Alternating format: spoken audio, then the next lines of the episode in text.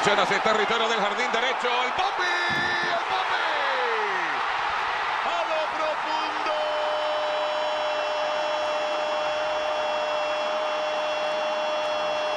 Y no.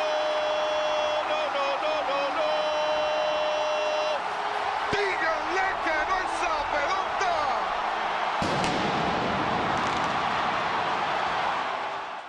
Así se escuchó en la voz de Ernesto Jerez de la cadena ESPN en español en Estados Unidos el cuadrangular con el que Adolis García dejó en el terreno al equipo de las Cascabeles de Arizona en el inning número 11, en un juego absolutamente eléctrico.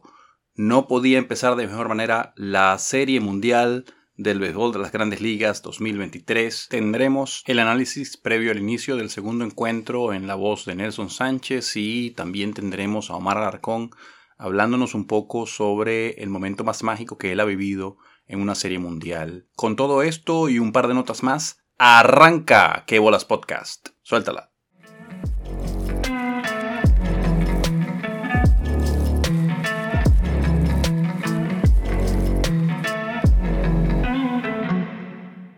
Amigos, amigas, bienvenidos a este segundo episodio de la segunda temporada de Qué Bolas Podcast. Este es una serie de episodios a propósito de la Serie Mundial y vaya, qué inicio de Serie Mundial acabamos de tener, un juego sensacional.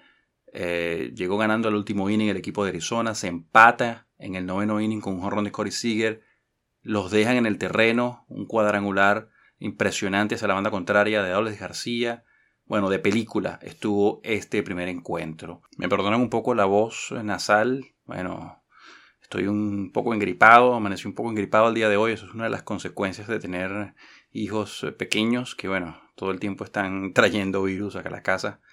Eh, pero bueno, aquí estamos, vamos a, vamos a grabar este episodio. Hoy contaremos con la colaboración de Nelson Sánchez haciéndonos un análisis de lo que, de lo que nos dejó el primer partido de la Serie Mundial. Y tendremos también a Omar Alarcón eh, en un segmento pregrabado donde él nos habla sobre eh, el momento más mágico que él recuerde que ha vivido eh, frente a una pantalla de televisión mientras veía la serie mundial. Y de verdad que la, la sección que quiero Omar está, está bien chévere.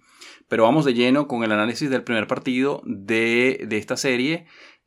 Así que le doy la bienvenida a mi amigo Nelson Sánchez. Nelson, cuéntame cómo viste este primer encuentro. Un saludo a toda la familia de Qué Bolas Podcast. Nos encontramos aquí nuevamente para comentar un poco lo que fue ese primer juego de la Serie Mundial y lo que pudiera ser el segundo. Pues lo que conversamos el día de ayer, un juego de muchas emociones, un juego muy parejo, muy reñido, que empezó muy bien por parte del equipo de los Rangers, con Nathan Eovaldi que vino eh, lanzando muy bien los primeros dos innings donde había ponchado cuatro bateadores, pero luego eh, empezó la ofensiva a despertar tanto de un equipo como de otro. Los Rangers pegaron primero, pero rápidamente los Diamondbacks se pusieron ahí, inclusive hasta con una ventaja hasta el noveno inning, donde bueno, Corey Seager con ese jonrón empató las acciones y se terminó definiendo en el inning 11 con ese walk-off de Adolis García. Impresionante, de verdad, que un jugador como este, que, que en su momento fue dejado en la lista de asignación, retornar al equipo y bueno, ahora siendo protagonista con ocho honrones en lo que va de temporada. De verdad que se bate bien caliente y, y, sumando para la causa de los, de los Rangers. Era un poco lo que vaticinábamos, ¿no? Eh, juegos reñidos, juegos parejos, eh, tanto por parte de un equipo como de otro, haciendo las pequeñas cosas del béisbol. Los, los D-backs, eh, cuando iban perdiendo 2 a 0, tocaron la bola para avanzar a los corredores a segunda y tercera y bueno, luego vino ese triple de Carroll que impulsó las dos carreras para el empatar y luego se fue arriba con un roletazo a primera, Carroll que es súper rápido, anotó desde tercera. Lo que, lo que conversábamos un poco ayer, hacer las cosas pequeñas del béisbol puede ser el éxito de los Diamondbacks de Arizona, que en teoría se veían un poco más débiles, pero luego de, el partido de ayer, yo diría que son un gran contrincante para, para los Rangers. Vamos a ver cómo, cómo se presenta el juego de hoy. Pero de momento no hay nada definido. Esto está apenas empezandito. Y bueno, esperemos que nos lleve a, a ese séptimo juego que, que conversamos el día de ayer. Hoy en el papel se ve un poco un duelo de picheo, lanza Montgomery y Kelly, pero bueno, ya veremos si los bates logran mermar esos lanzadores, que de momento lo han venido haciendo muy bien. En lo que va de postemporada, Montgomery 3 y 0 con 2.16 de efectividad, 17 ponches. Y Kelly con 2 ganados, 1 perdido, 2.65 de efectividad con 19 ponches. Así que bueno, ya veremos si se convierte en un duelo de picheo o el bateo hace mermar esos lanzadores. Ciertamente, ciertamente, estoy de acuerdo con ese análisis y definitivamente tenemos que hablar de lo que ha hecho Adoles García, la sensación cubana que ha tomado por asalto el mundo del béisbol de las grandes ligas. Es en este momento la nueva cara del béisbol en estos últimos días. Un tipo que tuvo que salir de Cuba, se fue hasta Japón, regresó a Estados Unidos, fue dejado libre, eh, fue dejado en, en asignación dos veces, pudo por fin encontrar un lugar en el roster y comenzar a producir consistentemente hace menos de dos temporadas con, los Rangers de Texas y hoy en día se ha convertido en la superestrella de los Rangers y el elemento fundamental para que estén en la Serie Mundial, su primera Serie Mundial desde 2011. Eh, este es el eh, en el primer partido de esta Serie Mundial, García, bueno, conecta ese cuadrangular en la, en la decimoprimera entrada para asegurar la victoria de Texas y bueno, tenemos acá algunas notas de, lo que significa este momento en la historia del béisbol de las ligas. Es la, la decimoséptima vez que se conecta un cuadrangular walk-off, un cuadrangular para dejar en el terreno en series mundiales. Y es solamente la cuarta vez que se produce en un primer episodio. La última vez que habíamos visto esto fue cuando Kirk Gibson lo hizo en 1988 y más adelante eh, Omar nos, nos hablará un poco de eso. Este jonrón de García, bueno, hizo enloquecer al público, por supuesto, Texas jugando en, casa, pero además tiene, tiene un elemento irónico, ¿no? Porque se produce prácticamente eh, casi a la fecha, 12 años después de que David Freeze también conectara un cuadrangular para dejar en el terreno a los mismos Rangers de Texas en aquel sexto juego de la Serie Mundial de 2011 en la que los Cardenales de San Luis finalmente se titularon campeones. ¿Y de, dónde obtienen los Rangers de Texas a García? Lo obtienen a través de un cambio con el equipo de los Cardenales, básicamente a cambio de efectivo. O sea, fue, eh, eh, eh, según entiendo, es el, pelotero de relleno en estas negociaciones múltiples de, múltiples peloteros, donde queda uno nombrar posteriormente y algunas consideraciones de efectivo. Bueno, ese fue el caso de Adolis García y su llegada a Texas. Eso le da un elemento, bueno, sin duda poético a ese cuadrangular de anoche. Eh, en esta postemporada García lleva tres cuadrangulares, nueve carreras impulsadas desde los juegos 6 y 7 de la serie de campeonato de la Liga Americana. Eso le, le valió el premio al jugador más valioso y ahora tiene el récord de carreras impulsadas, de más carreras impulsadas para una sola postemporada. Lleva 22 superando precisamente a David Freeze. Eh, además un tipo que ha demostrado mucha personalidad en sus entrevistas y, ciertamente eh, es, un, es, un, tipo con mucho carisma y eh, forma parte de esa camada de jugadores que están en, en, su prime, que están en su mejor momento y que, y que le están dando una cara muy positiva, muy vistosa al béisbol de las grandes ligas. Eh, bueno, los Rangers se colocan adelante en esta serie mundial.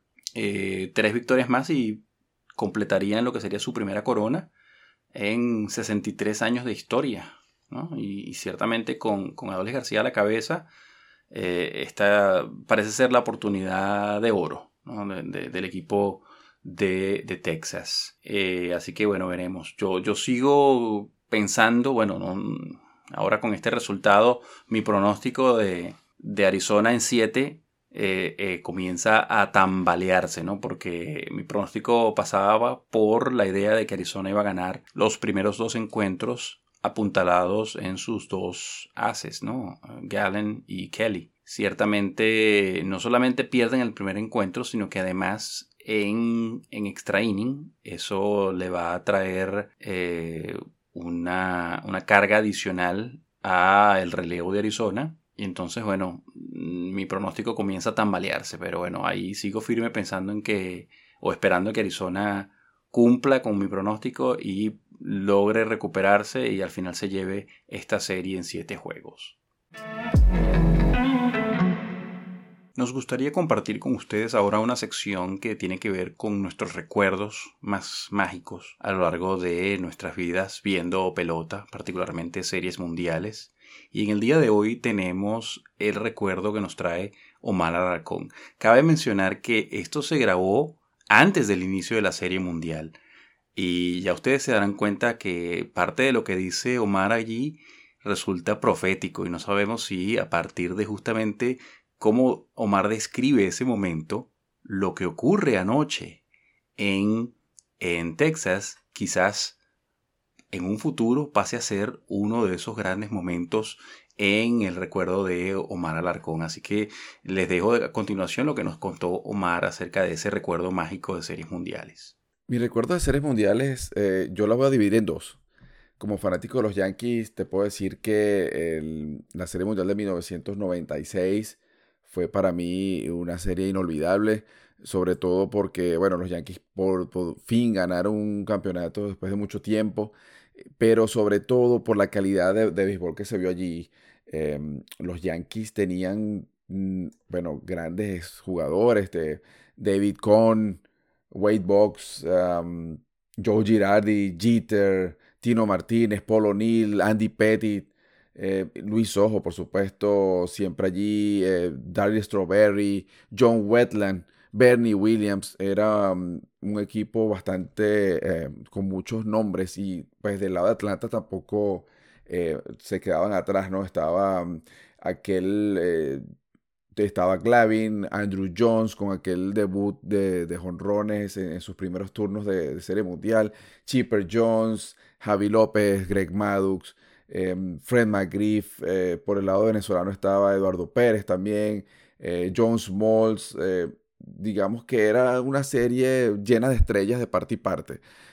yo creo que allí, bueno, e, en, mi opinión, fue una, serie personalmente inolvidable. Aquel último out, cuando Hayes agarra ese, ese foul y, corre hacia, hacia el, montículo. y también es particularmente para los fanáticos de los Yankees digamos, una serie llamativa porque fue el cerrador de esa serie fue John Wetland, que mm, luego salió del equipo y pues nos acostumbramos luego a ver siempre en las fotos finales de series mundiales, en las celebraciones fue a, Merano Rivera, ¿no?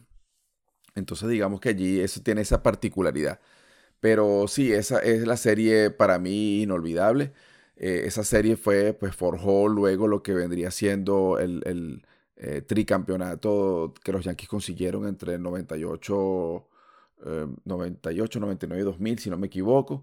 Y pues ese, ese el Core Four, ¿no? Eh, que, que fue luego bastante importante. Pero si me voy a un momento específico de Serie Mundial que siempre eh, recuerdo, es la Serie Mundial del 88 entre mm, los Dodgers y los Atléticos una serie mundial con aquel momento específico en el primer partido donde Kirk Gibson sale a batear en el cierre del noveno eh, ante Dennis Eckersley que era imbateable en, aquella época. Recuerdo que Kirk Gibson estaba, mm, pues sale de la cueva, recoge el bate y, prácticamente llega cojeando a, la caja de bateo. Esa serie la vi con mi papá, como casi todas las series mundiales he tenido la fortuna de verlas con mi papá y mi papá me decía, bueno, yo, este hombre no puede ni caminar, que cómo sale a, batear allí, ¿no? Pero cosas del béisbol, dio unos cuantos fouls, mm, se veía pequeño eh, eh, ante Dennis Eckersley.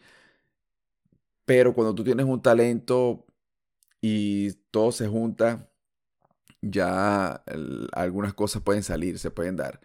Y pues pescó ese slider la puso en las gradas del jardín derecho y volteó el partido y, yo creo que anímicamente Arizona no se eh, perdón, eh, Oakland no, no se recuperó de ese, de ese momento, aunque luego pues ganaron algún partido. El, esa serie se definió cuatro, cuatro, juegos a una a favor de los Dodgers. Yo recuerdo um, Kirk Gibson corriendo o corriendo las bases limitadamente en lo que sus piernas le dejaban y aquel puño en señal de, ¿sabes? Eh, eh, que eso, eso está, forma parte de las más icónicas imágenes de, de, una serie mundial. para mí ese es el, el, momento importante. Yo creo que un momento clutch, un momento inesperado, improbable, como bien lo, narró Vince Scully lo, improbable, en un año de, lo improbable, lo imposible ocurrió, o, algo así es la, es la, frase con la que se grabó esa, esa, ese honrón y ese momento de Serie Mundial, aunque no fue eh, definitorio. Eh, digamos, no, no, les dio el campeonato. Yo creo que fue un, un, golpe muy fuerte para una alineación, un equipo de Oakland que tenía a, a Maguire, que tenía a Eckersley, Em, tenía a José Canseco, eh, pues no era un equipo menor, eh, los Atléticos de Oakland de aquel, de aquel momento. Dave Henderson, eh, Walt Wise, fue en aquella cadena de, novatos del año de, Canseco, Maguire y, y, Walt Wise consecutivos. No era un equipo, no era un equipo fácil. Y, los Dodgers, bueno, también contaron con en aquella serie mundial para redondear la idea con em, un inspiradísimo Oral Hershiser que, ganó dos partidos, que bueno, y, hizo lo, que quiso a nivel, estaba dominante. recordemos que esa es la temporada donde eh, establece un récord de innings consecutivos sin permitir carreras, que lo tenía en aquel momento de Don Dreisel. Y, pues nada, llegó en su pico, llegó en su pico Hershiser y allí tampoco hubo atenuantes, ¿no? Ya Oakland al perder ese primer partido eh, luego ya iba a ser difícil y así, fue. Eh, entonces, bueno, te dejo ese momento allí. Eh, para mí, esos dos, dos grandes momentos de, de, seres mundiales. Qué bueno eso que nos cuenta Omar sobre sus, recuerdos más preciados en viendo series mundiales, de verdad que sí. Para el día de mañana tendremos el recuerdo que nos grabó Nelson Sánchez, ¿no? que, bueno, lamentablemente ha tenido una larga historia de recuerdos dolorosos como, como fanático de los ahora guardianes de Cleveland, anteriormente indios de Cleveland, no ha podido gozar de las mieles del triunfo eh, durante, bueno, toda su vida, porque la última vez que ganaron los indios el arco iris era en blanco y negro. Pero igual tiene sus recuerdos mágicos, sus momentos que él, que él aprecia viendo pelota eh, viendo béisbol de grandes ligas y mañana nos contará sobre eso. Con esta nos despedimos amigos, amigas, eh, a la espera de dentro de pocas horas el segundo encuentro de la Serie Mundial. Esperemos que sea, si es la mitad emocionante de lo que fue el primer encuentro, ya va a ser una sensación. Y yo, yo siento que de verdad va a ser así, siento que esta serie va a ser espectacular. Eh, este episodio fue traído a todos ustedes gracias a la vida porque no tenemos patrocinantes, pero por favor síganos en nuestra cuenta de Twitter, ahora conocido como X, que arroba que bolas podcast. Pueden visitar nuestra página web, que bolaspodcast.mslweb.net. Ahí pueden afiliarse a las distintas plataformas de podcast, la que más les guste. Pueden también dejarnos sus comentarios si así lo desean. Y bueno, en nombre de Omar Alarcón y de Nelson Sánchez, yo soy Miguel Ángel Sucre Lares y será hasta la próxima. Gracias.